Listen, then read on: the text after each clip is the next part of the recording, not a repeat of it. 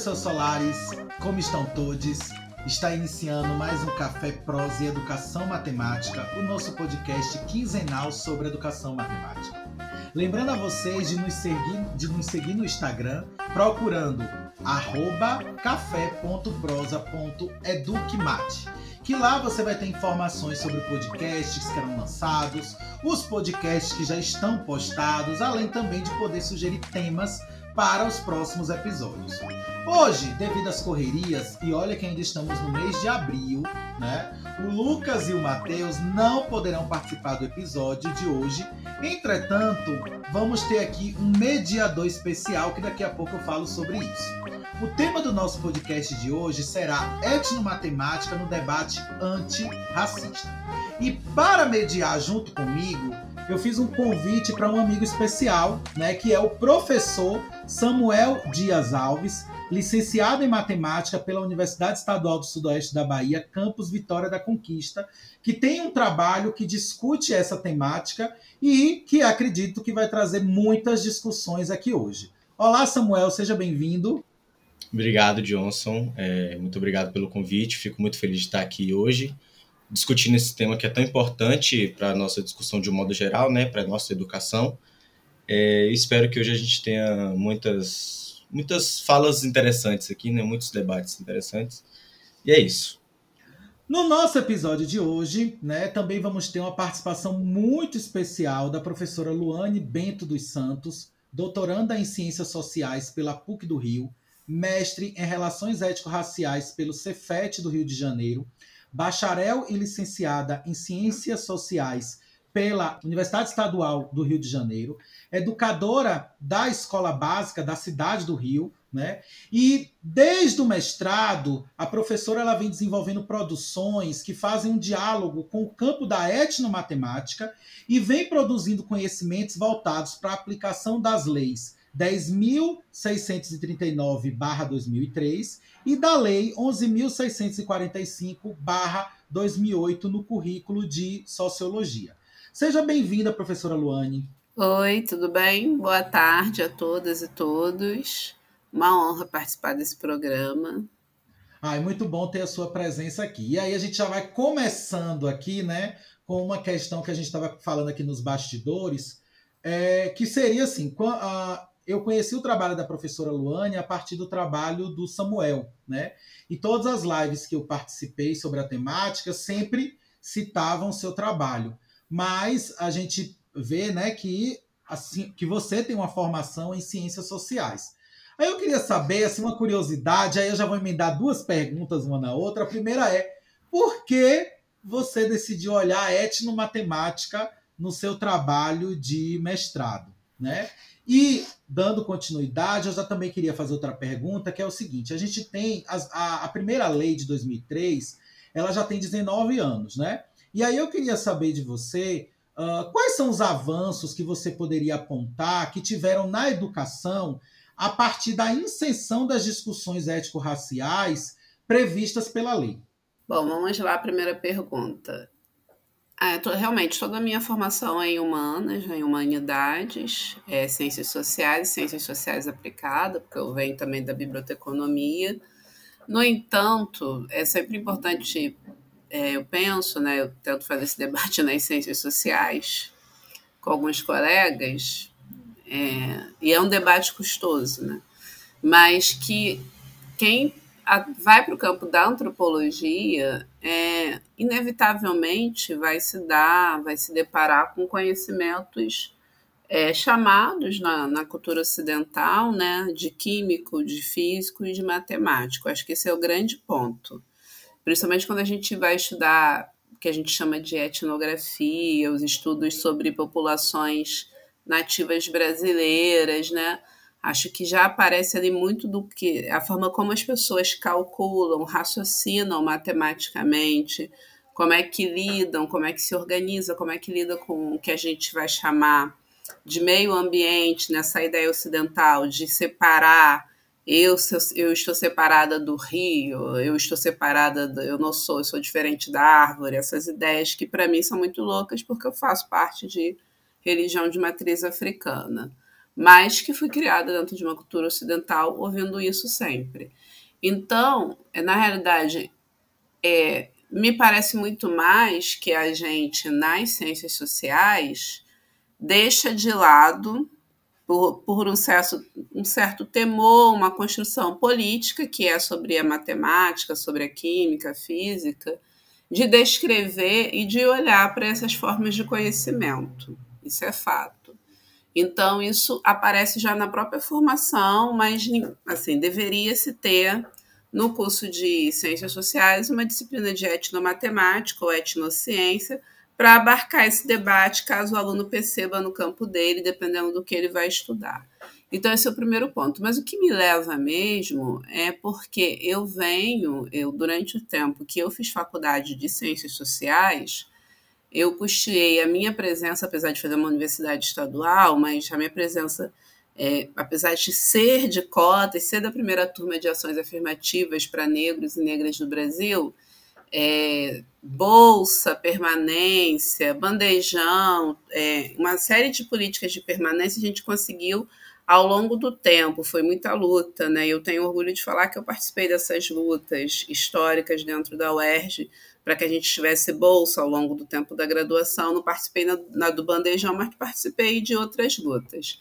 Então, hoje em dia, a UERJ tem uma série de políticas de permanência para alunos, até para alunas que são mães, que é um grande avanço e um grande debate, coisa que ela não tinha antes.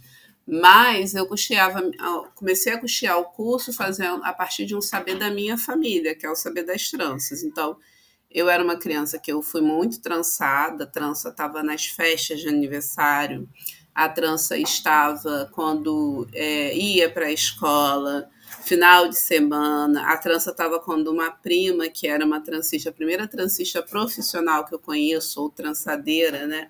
Que transista é um termo, ah, para mim, muito recente. É a minha prima Valnice Ramos. Então, trançava meu cabelo com tranças finíssimas, finais de semana. Então, eu pego esse saber dentro de um contexto de UERJ e começo a, a vendê-lo no sentido de me manter. Então, começo a trançar ali, não profissionalmente, algumas pessoas e começo a ter renda, fazer artesanatos também.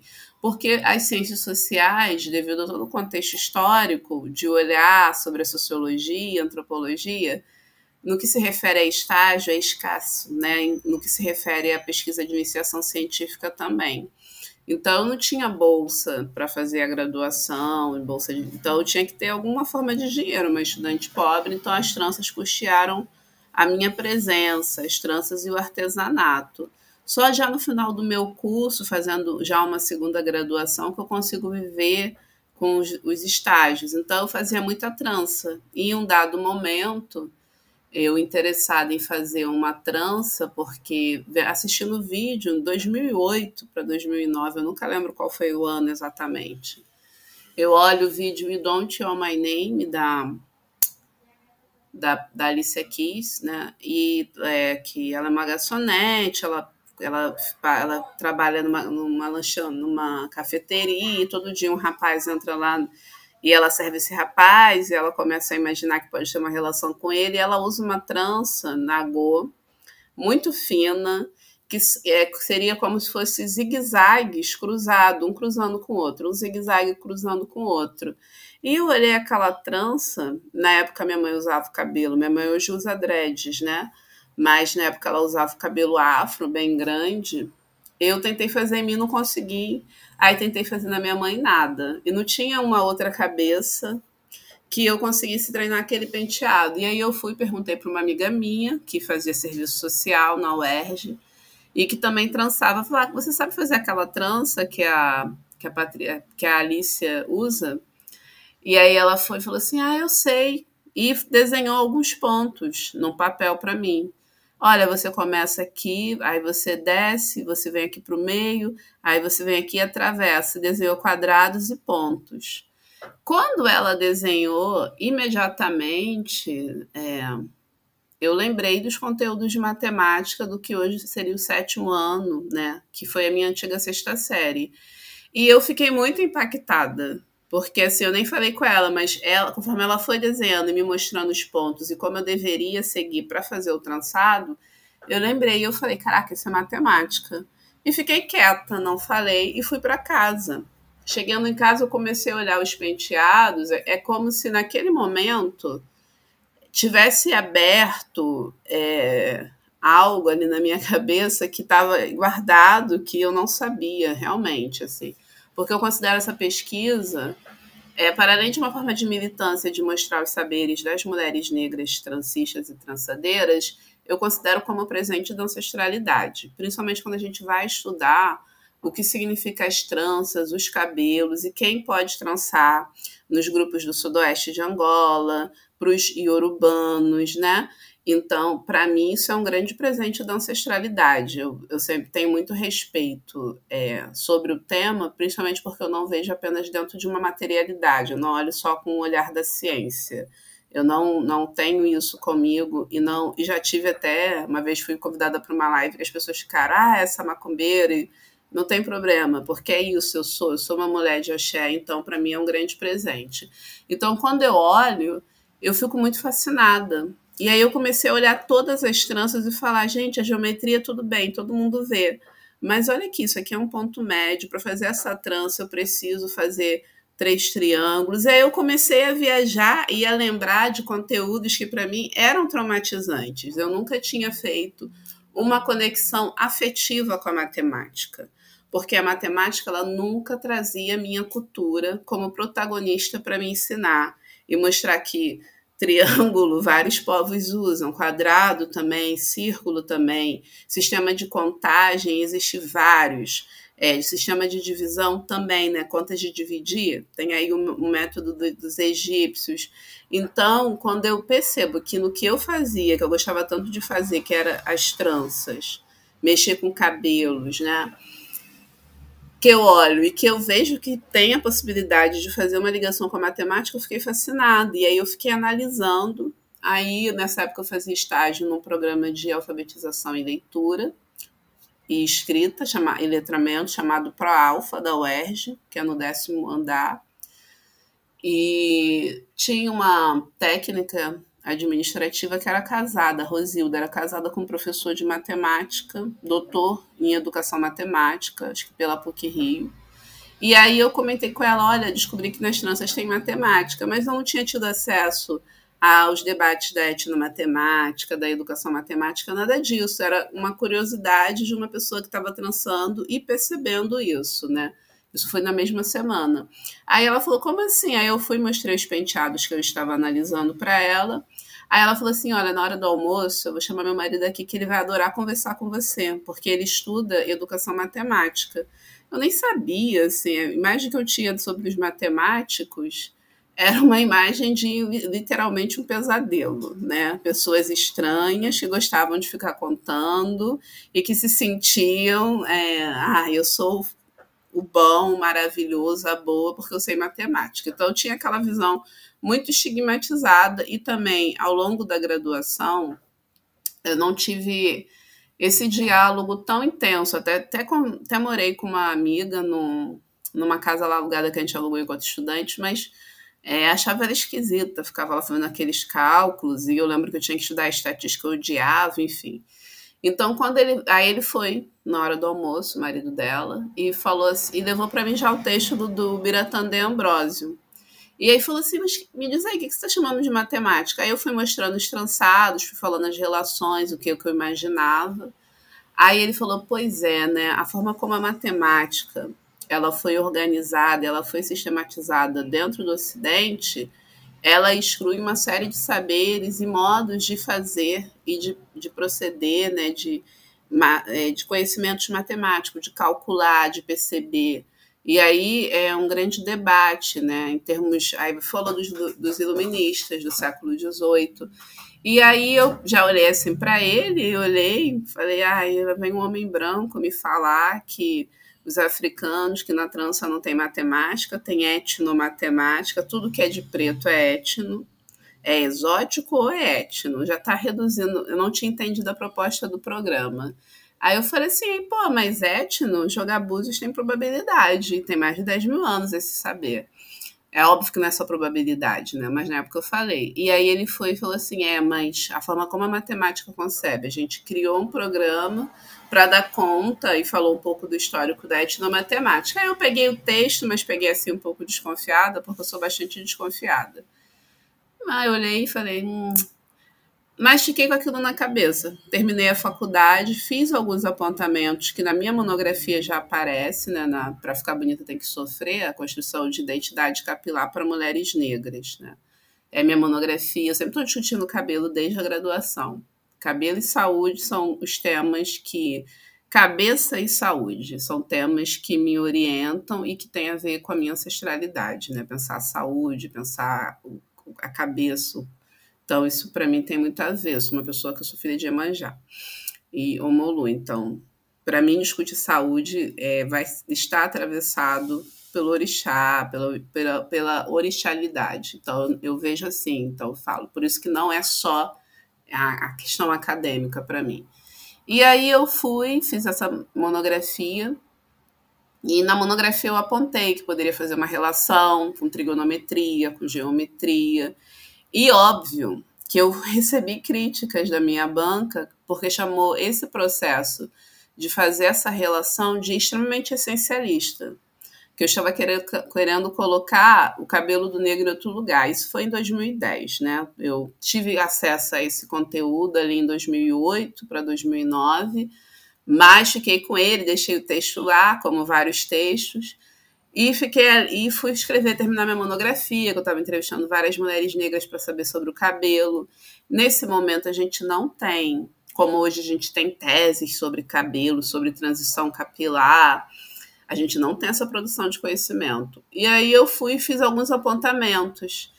Os apontamentos que eu fiz já nas ciências sociais foram é, extremamente é, rejeitados dentro da banca por grandes nomes da antropologia brasileira, porque é uma monografia que está dentro do campo da antropologia. E aí eu já vi e falei, olha, se eu levar esse tema, não vai ser nas ciências sociais que eu vou conseguir fazer um mestrado. Porque as ciências sociais ela não vai deixar eu falar que quando trança cabelo, quem cabelo de preto, até por conta do formato, essa facilidade que a gente tem de manter a trança no nosso cabelo, é, fazer algumas comparações que eu ficava viajando. Aí eu comecei a lembrar de, de, uma forma muito positiva do conteúdo de matemática, que eu nem sabia que eu sabia tanto, porque eu estava pensando, associando com as tranças e com o meu cabelo. Mas eu falei assim: se eu tentar fazer isso aqui que cabe, pelo que eu falei com vocês do início, né? O exercício do antropólogo, do etnógrafo, eles não vão deixar.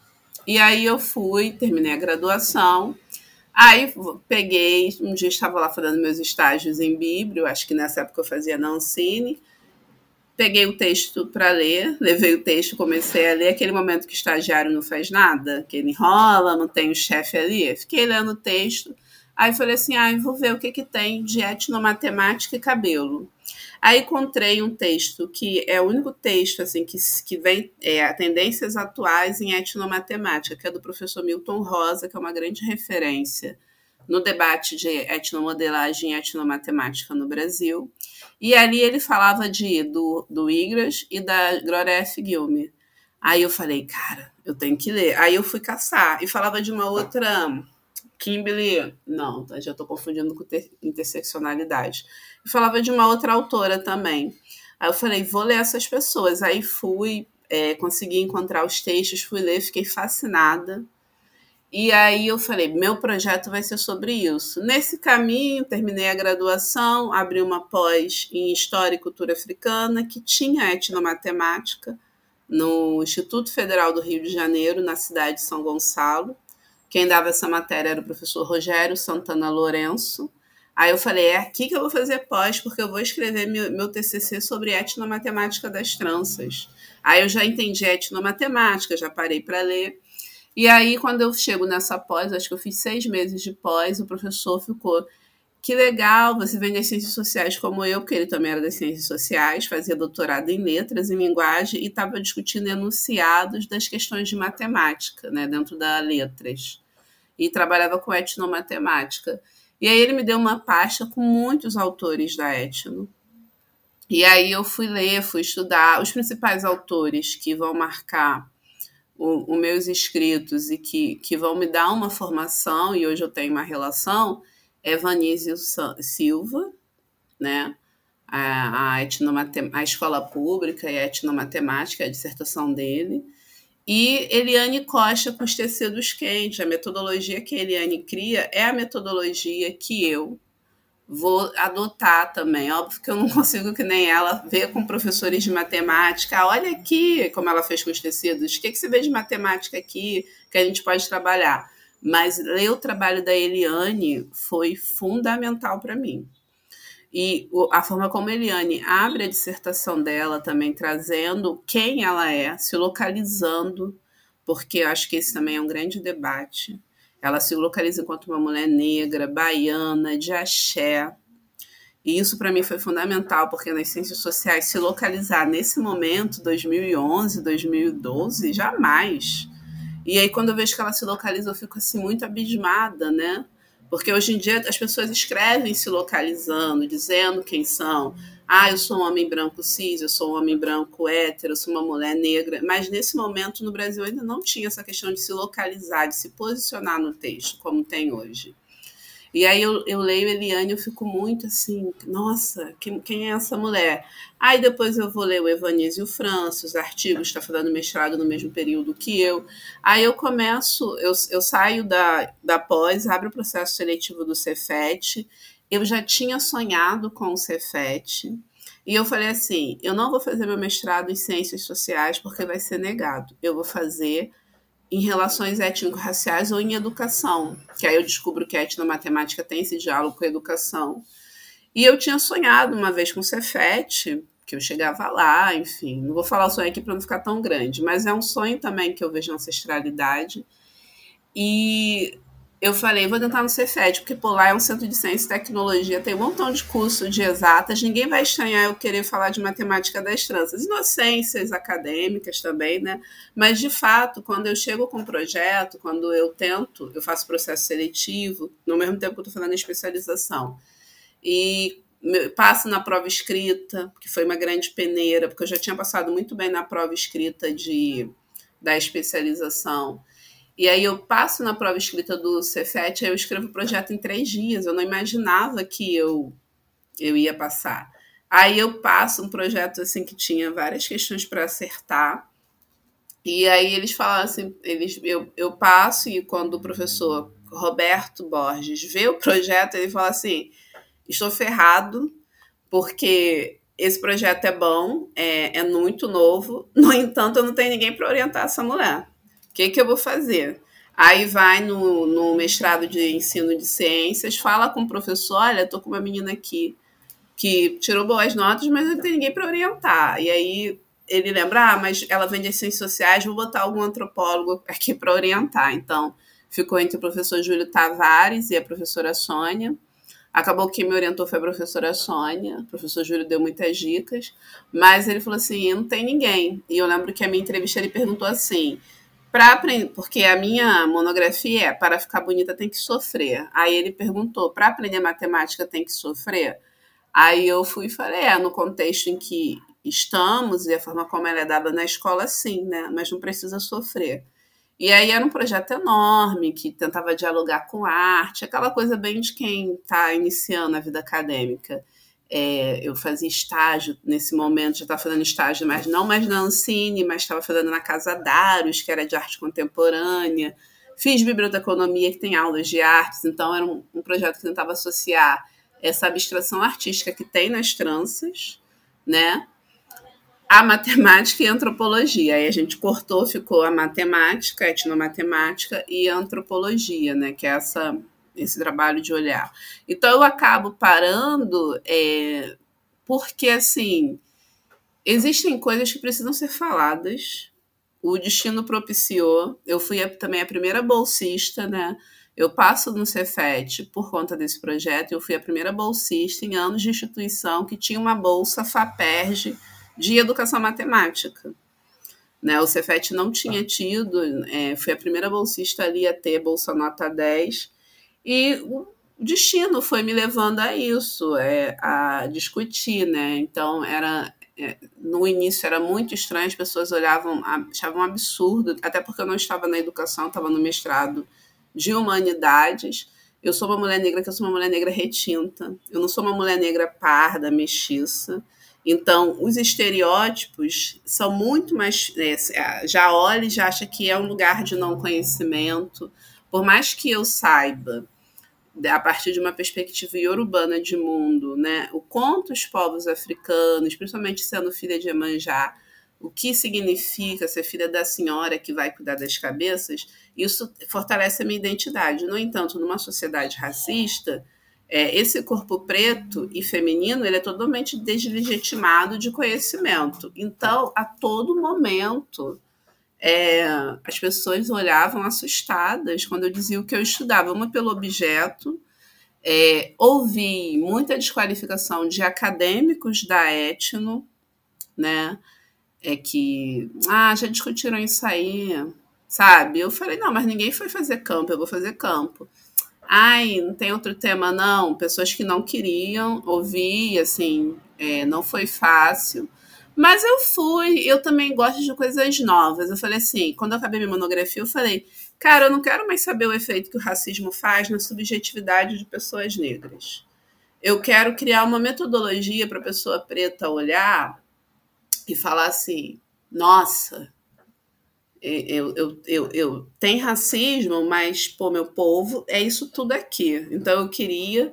E eu fiquei pô, a matemática não tem isso, né? A gente sabe que tem os jogos africanos, vários, Mancala, Shiva, jogo borboleta de Moçambique. Já dei muitas oficinas, cursos sobre jogos africanos, já falei sobre desenhos sonas, mas, é, e aí a gente precisa aumentar esse debate sobre a entrada desses conhecimentos, mas assim, eu fiquei imaginando, imagina, e, e isso aconteceu, isso para mim é o bom, vou falar mais à frente eu ficava imaginando lá em 2011, eu falando assim, cara, imagina, eu sonhando, né, na porta assim da Cefete, as crianças abrindo livro didático e vendo cabelo para cabelo de preto, cabelo trançado, aquele cabelo que era discriminado na minha infância e é discriminado até hoje, para aprender matemática. É isso que eu quero propor, não quero propor mais nada. E eu faço doutorado hoje para fechar um compromisso, que eu entendo que é com as transistas no sentido de ter um trabalho acadêmico, não é de dar voz, porque a gente não dá voz a ninguém, mas é no sentido de mais um trabalho, falando em algumas questões. Mas, no entanto, a minha dissertação, para mim, é o meu grande trabalho, é o trabalho que eu não queria fazer mais nada. Faço doutorado só por título mesmo, por concurso, porque eu acho que eu já já criei, já consegui organizar ideias. Estou fazendo é, doutorado porque tem que fazer, né? Os concursos exigem. Senão eu nem faria, porque eu acho que eu não precisava, eu queria continuar estudando. E também não continuei na etnomatemática porque eu fui extremamente barrada de levar esse debate no campo das ciências sociais. Não queria ir para a educação. Né? Até tentei, mas não consegui construir projeto. E hoje eu acho até interessante, porque eu sou chamada às vezes para falar em lugares que é das ciências sociais, e eu falo, nossa, depois de tanta recusa, tanta portada na cara, três doutorados recusaram esse projeto sobre continuar estudando matemática e tranças. Aí hoje alguns colegas acham surpreendente, querem ouvir, né? Acho até interessante. É, qual foi a segunda pergunta que eu falei? A primeira, eu falo muito, desculpa a, a pergunta. Ah, tá sendo ótimo, Lando, te ouvir, porque você vai falando várias coisas e vão, vai me lembrando várias coisas que eu fui lendo sobre dos seus trabalhos. E dizer que você que é de Emanjá, adora as pessoas de Emanjá, porque eu também sou de Emanjá. Acho fascinante as pessoas de Emanjá. Mas eu queria que você falasse assim, porque também até na sua própria fala, você vai falando, às vezes até mesmo da recusa da academia em determinados trabalhos. Mas aí, trazendo a questão da lei, eu queria que você pontuasse, né, pelas, pelos seus estudos e suas vivências, quais foram os avanços desses 19 anos com relação a essa lei dentro do contexto escolar. Você também que está na escola básica, né? Olha, o primeiro avanço, aí já citando a mais velha mesmo, que é a Petronilha, é para o professor, principalmente o professor que é militante da causa antirracista, é ele tem um dispositivo legal. Né? Apesar que a gente sabe que teve professores dando Conceição Evarista aí na Bahia e foi recriminado. Mas assim, eu já chego na sala de aula enquanto docente falo: Isso aqui é lei, eu vou trabalhar a lei. Não quero saber se o professor de história, física, química, português não trabalha. Então, é a lei, eu vou trabalhar trabalho a lei 10639, e aí eu faço uma separação que não existe, mas eu falo 11 mil, para entenderem que depois, também de muita luta política, se insere a questão indígena. E aí eu falo com os alunos, pesquisem, essas aqui são leis, a educação é baseada em lei. É, a gente vê um número é, expressivo, aumento de NEABs, é, muitos trabalhos pensando a inserção da lei, muitos trabalhos acadêmicos, projetos, produção de material, no campo da matemática, é, a gente tem, esfor tem esforços, né, a partir da academia e também de uma militância negra, em produzir é, materiais, formações, cursos para inserção da, da cultura africana é, no currículo de matemática. Então, esse, olha ali para. Ai, gente, esqueci agora a, a universidade em que o Getúlio leciona. Mas a gente tem umas referências ali, além do professor Henrique Cunha Júnior, que é uma referência que está mais de 30 anos fazendo esse debate sobre os conhecimentos matemáticos, científicos, tecnológicos, a gente vai ter uma produção muito é, que cresce, né? É, tem um trabalho de uma menina chamada Elida Pérez Souza, que ela está no doutorado agora em educação, que ela mostra isso. Até 2008, você tinha ali um número de dissertações, monografia e uma, duas, três teses. De 2008 para frente, você tem um número, né, cresce exponencialmente, você vai ter muitos trabalhos. E também ao longo do Brasil, você tem o Prêmio Educado, CERT, aqui no Rio de Janeiro, a ONG CEAP também tinha formação, dava prêmios. É, o CEDINE, que é um, o Conselho do Estadual do Negro, do Direito do Negro, também dá prêmios. Então, você tem iniciativas, né? Na, é, no âmbito municipal, que eu moro no município do Rio, a gente tem a criação da Gerência de Relações Étnico-Raciais, e aí você vai ter, dentro do material, a forma como conta a história, né? Os africanos foram sequestrados, eles não vieram, a forma como vai contar a história. É, eu mesma, nesse diálogo com, a, com os professores, que são professores militantes, que estão lá na gerência, a gente inseriu no material do segundo e do quarto ano esse debate da matemática das tranças, e no material chamado Travessias, que é para alunos que são do sexto ano, mas tem uma defasagem matemática. Isso, a matemática das tranças, mas a gente tem ali a questão do do mancala, dos tecidos, então vai inserindo é, gradativamente vários conhecimentos. Também traz alguma coisa de matemática de alguns povos indígenas, não vou lembrar, acho que Bororos, posso estar errada citando aqui. Então a gente vê, óbvio, poderia ser melhor? Sim, mas existe toda uma luta política dos movimentos sociais para inserir. E aí a gente é, tem também, a partir das redes sociais, né, muitos vídeos é, produzidos por uma galera mais jovem falando sobre intelectuais negros, cientistas negras. É, saindo um pouco do campo da matemática, eu vejo muito no campo da química uma referência que é a Bárbara Carini produzindo, descolonizando saber, é, professora Anitta Canavarro, é, Niceia Quintino, que era presidenta da Associação Brasileira de Pesquisadores Negros, com o curso é, é Beleza Negra sem crespura, beleza negra sem química, que é só pensar o que é o cabelo quimicamente, aí falar dos conhecimentos que a gente sempre cuidou, as fusões de erva, o que, que tem de químico ali, então fazendo essa associação com a química.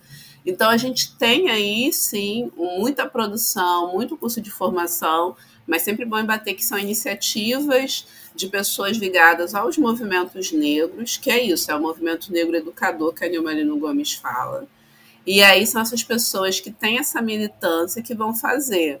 É óbvio que você ainda encontra escola que chega novembro, faz aquele trabalho horroroso, né, porco, aquela coisa aí. E eu, quando estou na escola, acho que assim, eu tenho uma coisa. Eu falo, não vou me cansar. Então, eu vejo uma direção muito conservadora, muito. Eu faço meu trabalho em sala. Se colegas vêm, ok. Então, já tive escola que eu fiquei seis anos e a gente chega no final consegue organizar uma culminância. É, tem barulho aqui, é porque tá, o meu condomínio está detetizando, tá?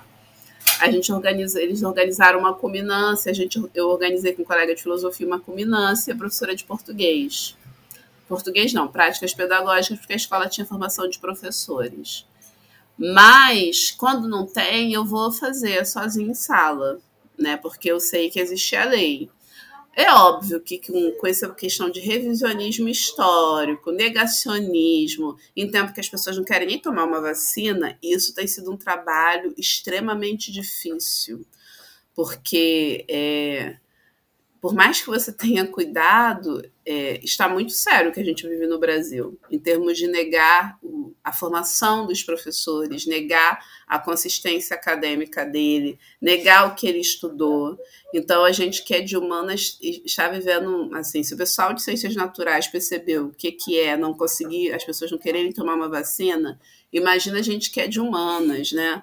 Falando, olha, a ditadura foi um horror e o aluno escrevendo na prova que ditadura é democracia falando que racismo é coisa da cabeça da professora, né? Então, assim, não é fácil, mas a gente tem feito e tem sim. Eu não vou conseguir pontuar o nome, mas é AIA, ah, isso, AIA, que é um grupo, acho que é de Alagoas, que eu não quero errar o nome, mas ele, os caras fazem um trabalho muito legal, muito legal mesmo, de formação de professores.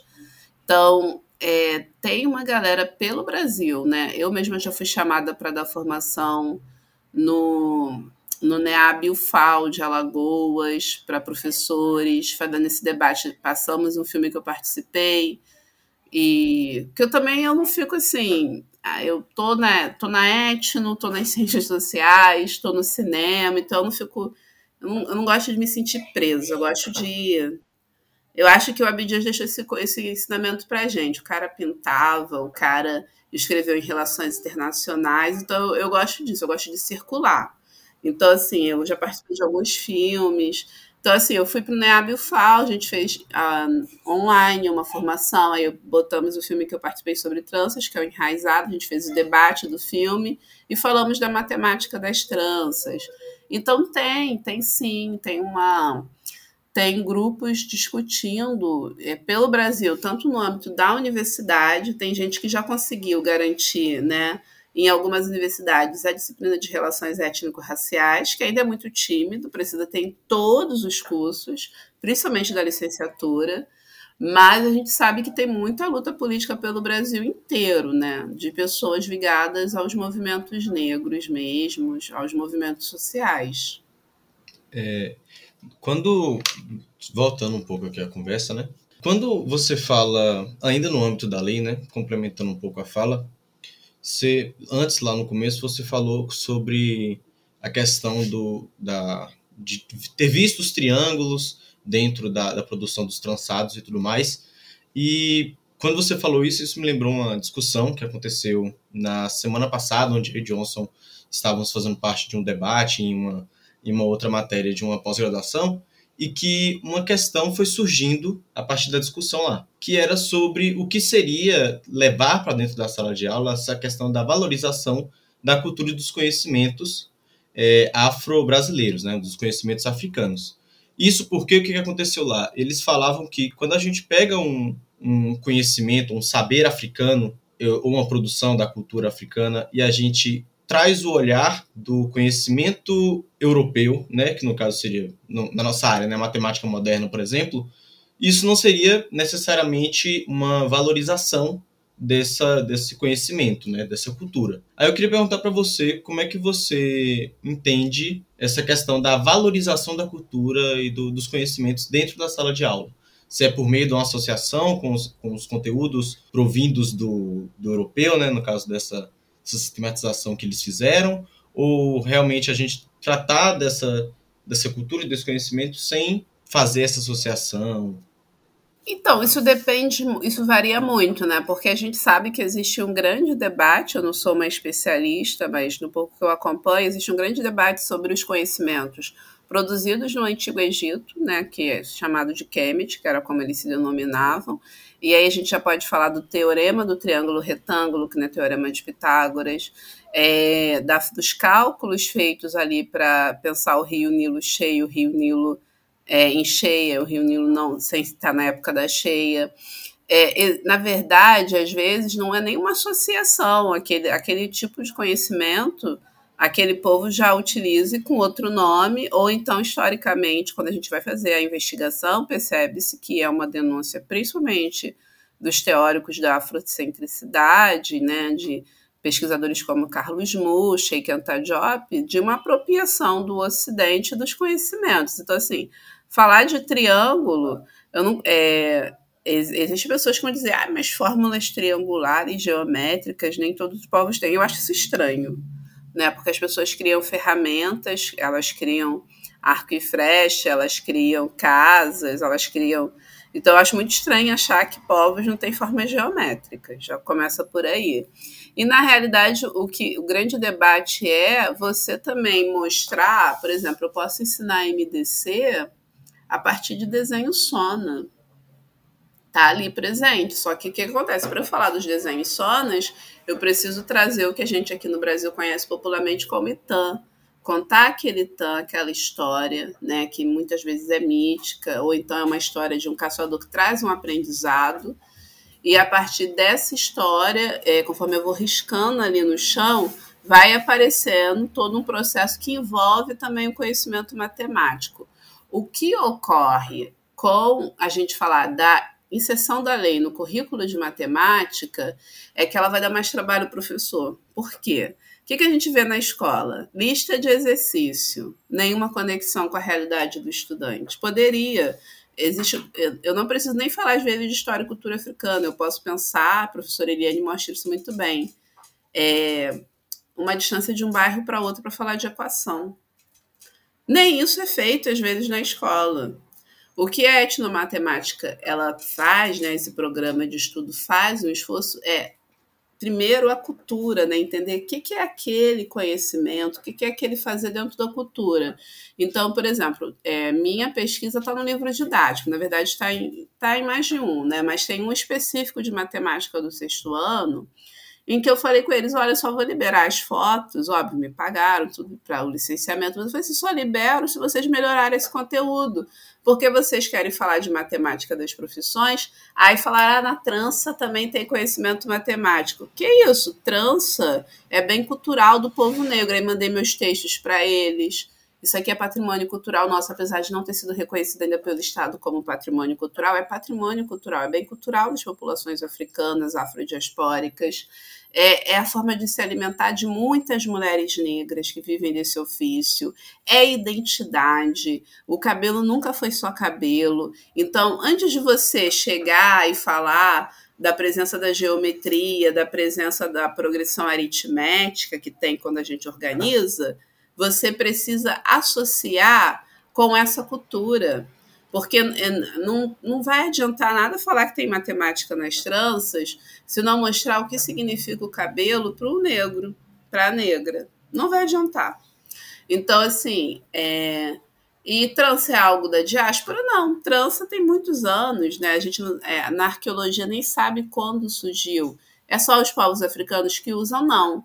Mas acho que a gente usa aqui no Brasil elas têm uma marca civilizatória dos povos africanos. O que a gente coloca, eu estou com anéis na minha trança, são marcas. Se eu tivesse aqui com búzios, significaria prosperidade. Aí você vai para um terreiro, você vai ver lá que búzio é prosperidade, que búzios, dentro de toda a filosofia, ainda significa dinheiro né, dinheiro, mas não nesse sentido monetário do Ocidente. Mas Búzios no Congo do século XVI é dinheiro. Então, o que, que, que significa colocar Búzios na minha cabeça?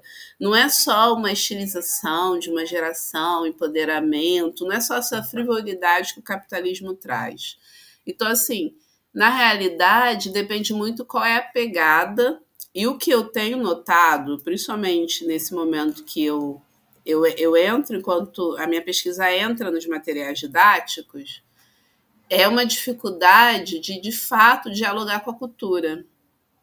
E esse é o para mim esse é o grande ganho do programa etnomatemática, esse diálogo com a cultura, a valorização da cultura para pensar a prática pedagógica. Aí faz um diálogo com Paulo Freire e tudo.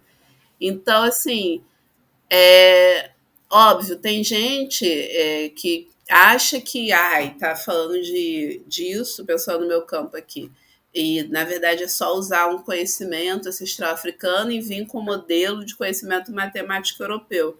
Bom, sempre se organizou, sempre se pensou fileiras para se organizar uma trança, é, fazer fórmulas triangulares e redondas não é algo novo. É, é, essa ideia de paralelas, pô, antes de eu nascer já tinha mulher que media lá, já, já inventava o método de, de sem ser com fita métrica, de pensar a distância de uma trança para outra e pensar simetria, simetria é fundamental, dividir a cabeça em quatro, isso é muito antigo. Então, não acho, eu acho que o que a gente tem aí dos europeus, né, desse pensamento greco-romano, também são muitas apropriações. E quando a gente pensa matemática mesmo, se for estudar minimamente sério, sem fazer, vai ver que, pô, tudo, muito conhecimento vem dos asiáticos, vem muita apropriação dos africanos, né? sistema de numerações é, variados. Então, assim, é, não vejo dessa forma. É óbvio que tem, assim, óbvio que às vezes as pessoas transformam em algo sem sentido, né? Mas depende muito da pegada, assim. Eu, eu vi o esforço de um rapaz que era algo que eu tinha pensado em 2017, mas essa questão de ser mãe, ser professora, trabalhar, um montão de coisa, eu não, não fiz esse esforço. Mas foi algo que eu sonhei, falou assim, olha, você tem que estudar funções e tranças. Aí eu falei, ah, não, fiquei até independência, que eu sou aluna que eu fiquei independência em matemática, né, no primeiro ano. Falei, fiquei independência nesse conteúdo, é ruim que eu vou estudar funções e matemática. Mas agora eu vi um professor, um doutorando de educação matemática, é, fazendo esse, essa relação. Aí eu falei, eu tinha que ter estudado, mas que bom que ele está estudando, fez esforço por mim. Porque eu pô, nem sou de matemática fazendo esses esforços cognitivos, mas, é, enfim, eu não vi ainda, assim, eu vi alguns desenhos, ele associando função seno, cosseno, faz, é, fazendo várias associações, sabe? Acho que até logaritmo. Eu falei, caraca, logaritmo e tranças, achei interessantíssimo. Porque eu, quando socióloga, o máximo, o máximo que eu consigo pensar logaritmo é para estudar populações, né?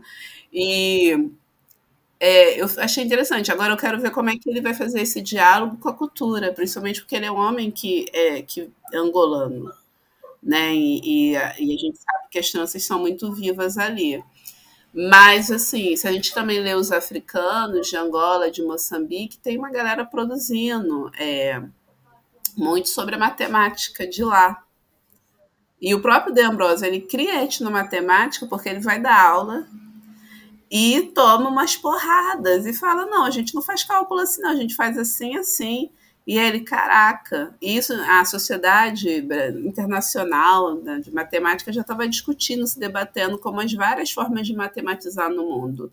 Então, na realidade, o esforço que o professor tem que fazer é de entender que às vezes já tem aquele conhecimento ali, ou então que tem uma outra forma de processar, de fazer aquele cálculo, de entender, de se relacionar, que é atravessado pela cultura. Aí acaba que o professor de matemática precisa o quê? Dialogar com a sociologia, com a antropologia. Ou então ele vai ficar com a lista de exercício de sempre, com aqueles alunos que ele fala, ai, tem um péssimo rendimento em matemática. Aí o aluno sai traumatizado dizendo que não gosta de matemática. É como é o que acontece até hoje, né?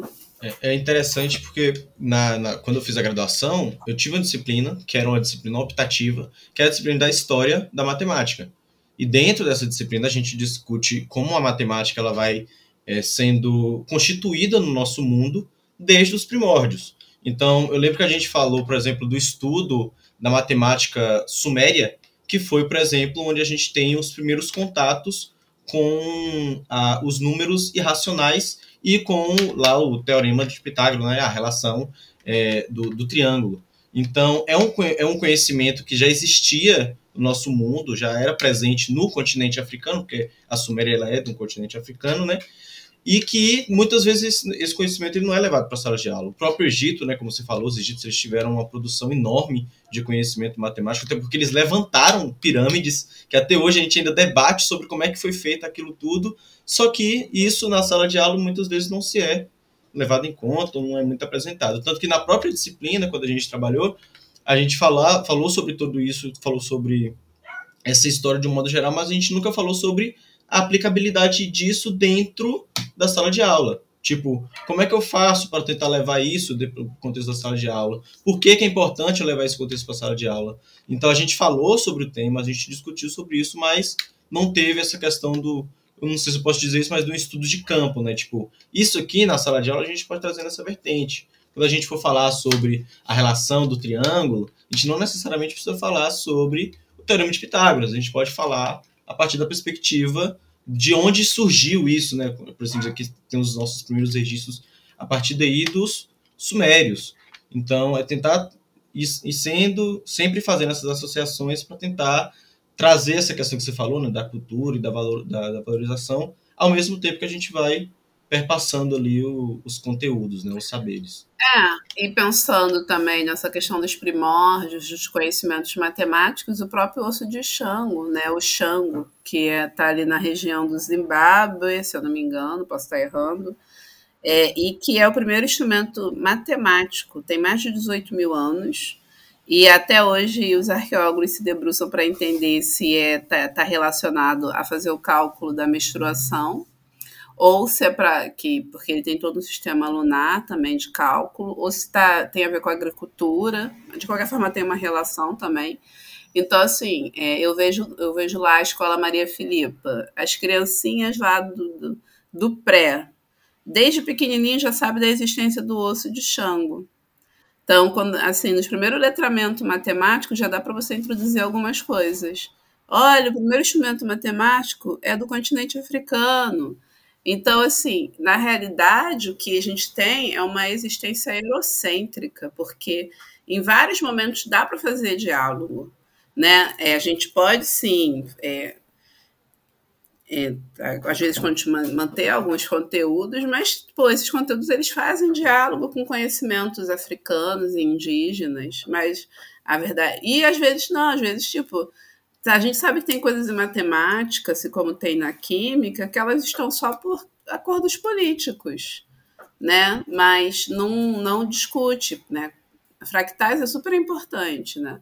Geometria fractal. Alguns professores discutem, mas ninguém toca, né? Nas organizações de várias sociedades africanas e modelo fractal o, termos de organizar a cidade, pensar. Então, esse conhecimento ele atravessa a aula de matemática, mas ele vai para a aula de geografia também. Estou pensando na organização da cidade em um modelo de fractal. E aí ele também vem para a questão da estética, da identidade. Então, ele vai para vai a história, vai para a sociologia, ele vai para a arte. Então, tem alguns conteúdos, alguns conhecimentos que eles são interdisciplinares. Fala tanto de uma escola interdisciplinar, BNCC, mas nunca faz, porque a lei está propondo isso também. E nunca faz, e nunca faz, porque existe o mito da democracia racial, né?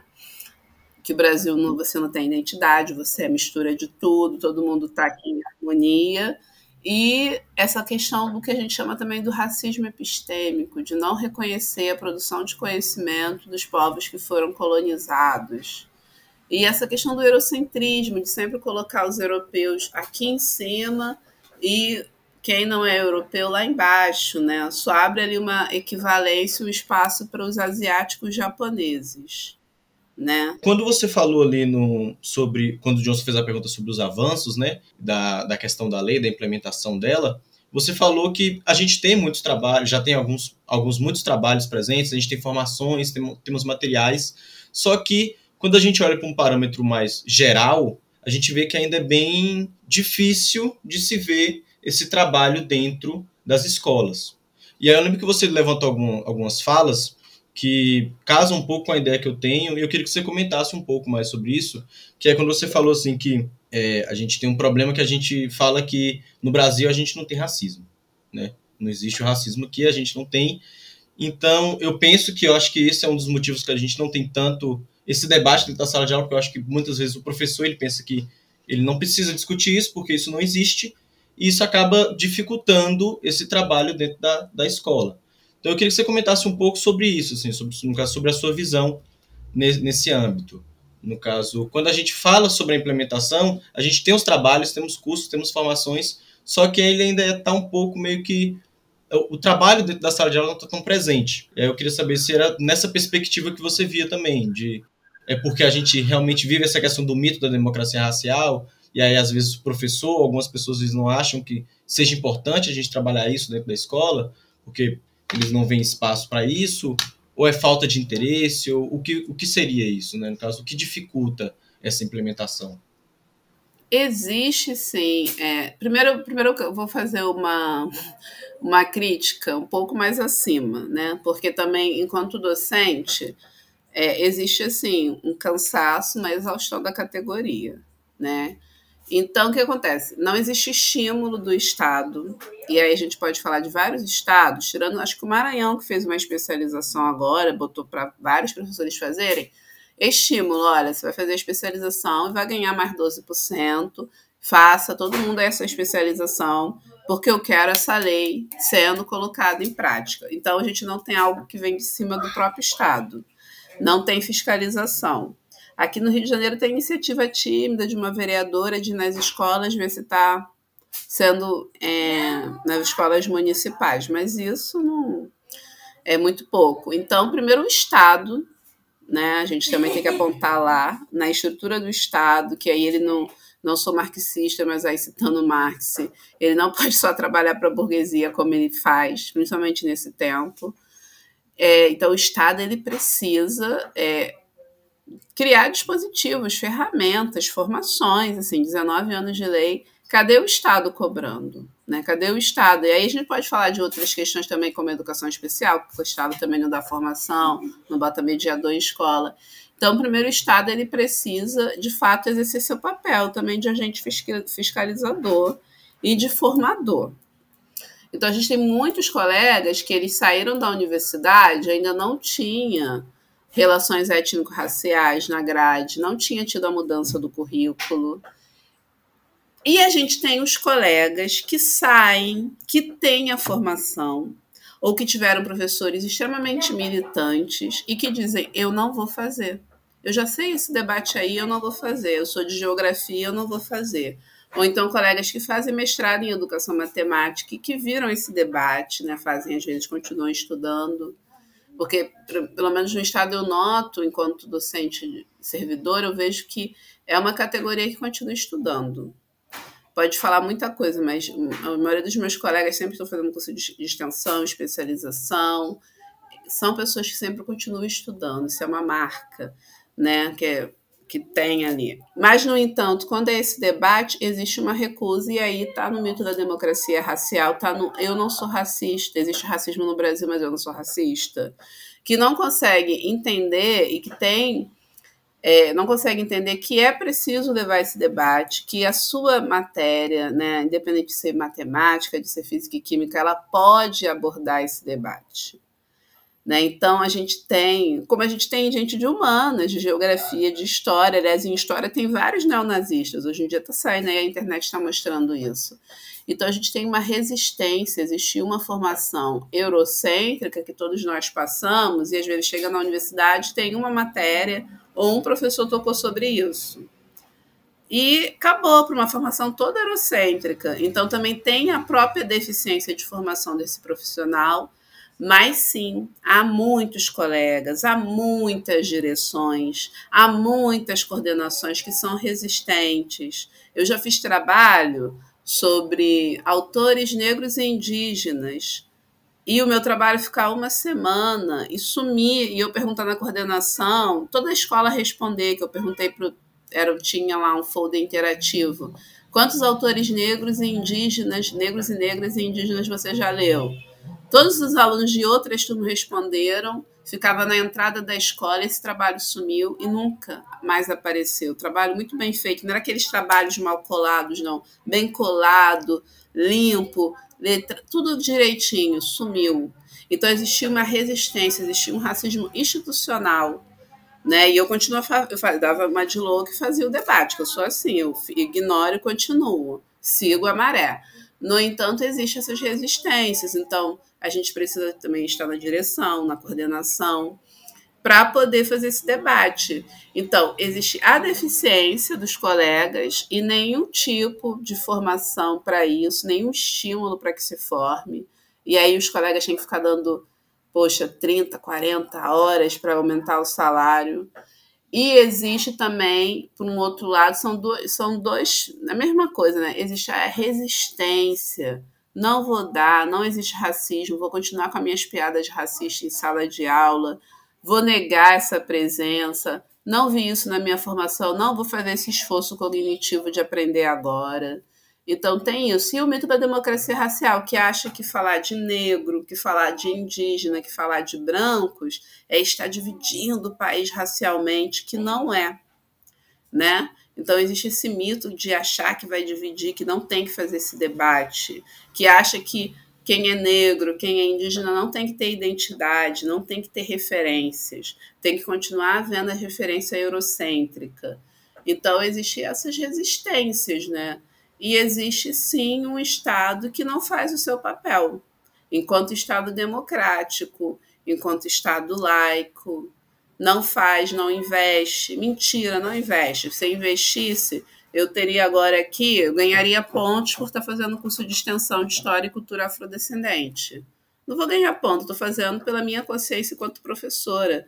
Ponto. Então, no mínimo, ó, professor, faça alguns cursos, aumente seu salário, porque aí você tem tempo de estudar e não tem que ficar igual um louco fazendo trocentas horas extras. Mas a gente sabe que os nossos colegas têm que se matar de hora extra também. Então, onde que sobra o tempo também para ele estudar temática que às vezes ele não viu na formação dele e que ele, como é que ele vai estudar se ele tem que trabalhar para caramba?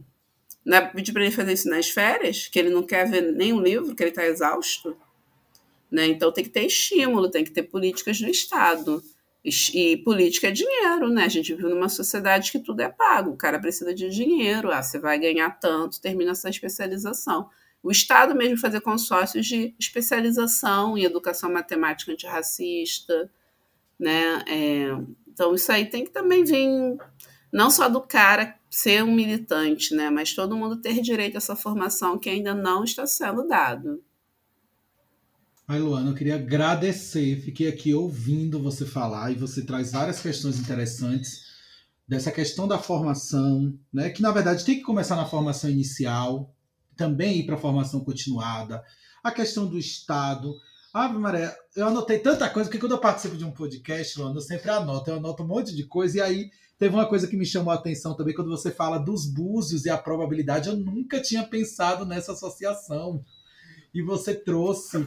Tem programa de computador, tem até o um vídeo no YouTube sobre professor de matemática da USP, se eu não me engano. Gente, vou procurar, eu nunca tinha feito. Eu que jogo muitos búzios, eu nunca tinha feito essa relação do jogo de Búzios. E acho que a, a importância desse podcast hoje com você, com a participação do Samuel, é instigar mais pesquisas, instigar mais trabalhos na área de educação matemática, sobre a temática, né, que a gente acha, porque no meu ponto de vista, né, posso ser que uh, eu penso que ainda são estudos recentes e são estudos que estão crescendo cada vez mais. E eu queria te parabenizar, porque eu acho que a partir do seu estudo, tanto eu quanto Samuel, quanto outros pesquisadores começaram a ligar os insights para outras questões, outras coisas. Então, assim, fico muito feliz de ter você aqui, porque você vai trazendo várias questões, várias discussões que estimulam a gente a pensar e subsidiam outros professores, outros pesquisadores a pensarem na questão. Então, eu queria te agradecer muito, dizer que essa conversa não para por aqui, porque eu acredito que a gente vai ter outras oportunidades, quem sabe um segundo podcast. Mas eu quero, na verdade, trazer você para a Vitória da Conquista, para vir aqui falar com os alunos, trazer essas discussões. Então, assim, eu queria te agradecer e pedir para você uh, se despedir do pessoal do podcast. Eu, eu ia falar, até esqueci uma coisa. É, tem, tem um pessoal em Catu, na Bahia, eu nem, nunca tinha ouvido falar da cidade, mas eu pesquisando para ver como, quem está fazendo essa pesquisa da matemática das tranças, vi um projeto de iniciação científica no ensino médio, escola técnica, também não gente, nome não é comigo, né? Mas uma professora de química e um professor de matemática com alunas do ensino médio estão é, o fazer saber das tranças, é, matemática por trás de fazer e saber das tranças. Eles são da cidade de Catu, então a gente também, é, nas escolas que tem iniciação científica, esse, se eu não me engano, é o primeiro trabalho. E eu fiquei muito feliz, porque quando eu vi as meninas, elas fizeram um vídeo, postaram no YouTube, eu falei assim, gente, elas viram um texto, que é um texto meu que eu coloquei no Guelé 10 para divulgar mesmo a minha pesquisa, que é as matemáticas das negras que ninguém vê, dois pontos, saberes emancipatórios de transistas afros, tecidos por transistas afros. E aí eu vi que elas tinham lido o texto, era referência. Então, é, isso é no ensino médio, as próprias meninas falando da matemática das tranças e fazendo iniciação científica, eu não citei, né? Então tem esse trabalho que é bem legal, assim, que são meninas que estão no ensino médio. Eu não consegui contato pelo Instagram nem pelo Face, não. Mas aí eu achei o LAT dos professores e é um projeto de iniciação científica que eles estão fazendo, estudando essa temática. E a gente tem algumas produções em livros, né? É, e alguns colegas que fazem algumas atividades em salas de aula fazem mesmo dinâmica, fala de cabelo, e aí fala de tranças, tem alguns trabalhos aí acontecendo pelo Brasil. Ai, muito obrigado, Luana. Vou procurar, já anotei aqui. E quem tiver interesse no nosso podcast, quiser procurar, a Luana hoje deu muitas referências de muitos pesquisadores, muitas pesquisadoras que discutem a temática. Então, assim, eu queria agradecer mais uma vez a Luane, agradecer o Samuel. Samuel, muito obrigado pela presença. Queria dizer que fico muito feliz em participar desse podcast aqui. É um prazer conhecer a Luane, porque, como o Johnson disse, eu trouxe você no meu trabalho, eu já li a sua pesquisa, eu não li toda, não vou falar que eu li toda a dissertação, porque ela é bem grande, mas eu li parte do, do seu trabalho. É, fiquei muito feliz lendo aquilo, falando sobre essa questão da matemática e tudo mais. E como o Johnson disse, eu acho que esse podcast aqui vai ser muito importante para a gente aqui da, da, área da matemática, para poder mostrar que é possível sim fazer esse trabalho. É, realmente é difícil, como você falou, não é fácil você conseguir inserir isso dentro da educação básica. Existem muitas coisas que perpassam essa inserção, né? São tanto relação ao Estado quanto o próprio professor, né? Questão de tempo e tudo mais, mas que com o tempo a gente vai começando a trilhar um caminho, assim, que naturalmente a gente vai fazendo essa inserção dentro do currículo escolar e aos poucos a gente vai ver essas mudanças aí, né? Esse debate indo é, florescendo aos poucos dentro da escola e a gente ter uma, uma sociedade assim menos desigual quando a gente fala na questão de pelo menos de conhecimento, né? E de valorização de cultura é, como um todo. Ó, só mais uma que eu esqueci. Eu faço parte do grupo de matemáticas negras, mesmo sem ser matemática. E tem mulheres, muitas mulheres da Bahia, professora Simone Moraes, Manuela, que são da, até da, acho que é álgebra, na, na parte da matemática pura. Elas têm o Instagram, então é legal. Ano passado eh, fizeram o primeiro encontro nacional de negros e negras na matemática, de negros na matemática. E agora está para sair um livro sobre por uma educação matemática antirracista, que eu também sou uma das não matemáticas no livro, que tem um texto sobre tranças, que é pelo NEAB da UFOP, quem coordena é a professora Cristiane Kopp, que organizou também, que é uma referência no debate da Lei 10639 no currículo de matemática. E aí o livro vem com o prefácio do professor Henrique Cunha Júnior. O livro foi uma formação para professores de matemáticas, para uma educação matemática antirracista. Então, alguns lugares. E a Associação Brasileira de Pesquisadores Negros e Negras, ABPN, tem dois dossiês, um dossiê de 2017 sobre a ciências naturais, biologia, química, física e matemática, e a Lei 10639, depois tem um caderno também sobre ciência e tecnologia, pensando a Lei 10639, ali tem várias referências que fazem esse debate no Brasil, que eu também faço parte lá do grupo do, do, do Povo Preto, é, em ciência e tecnologia, né? Então, é isso, é essa antropóloga ali na, nas ciências exatas, mas que tem essas iniciativas do Brasil. Então, tem muita gente produzindo, ali você já vê referência de gente que vai para a escola, que está na escola, que está na academia e que tem material para quem quiser buscar. Mas qualquer coisa, vocês procurem a Luane lá no Instagram, né? Porque vai, ela vai estar tá postada no card, né? Que fala sobre o podcast, sobre o episódio do podcast de hoje, né? E você pode ir lá no Instagram da Luane, que ela tem várias dicas de texto, referências, o que vai ser muito legal para você ampliar as suas, as suas discussões sobre a temática. Então, eu finalizo aqui e a gente se encontra no nosso próximo podcast. Lembrando, que a gente está de quinzenalmente, sempre às 19 horas. Até mais!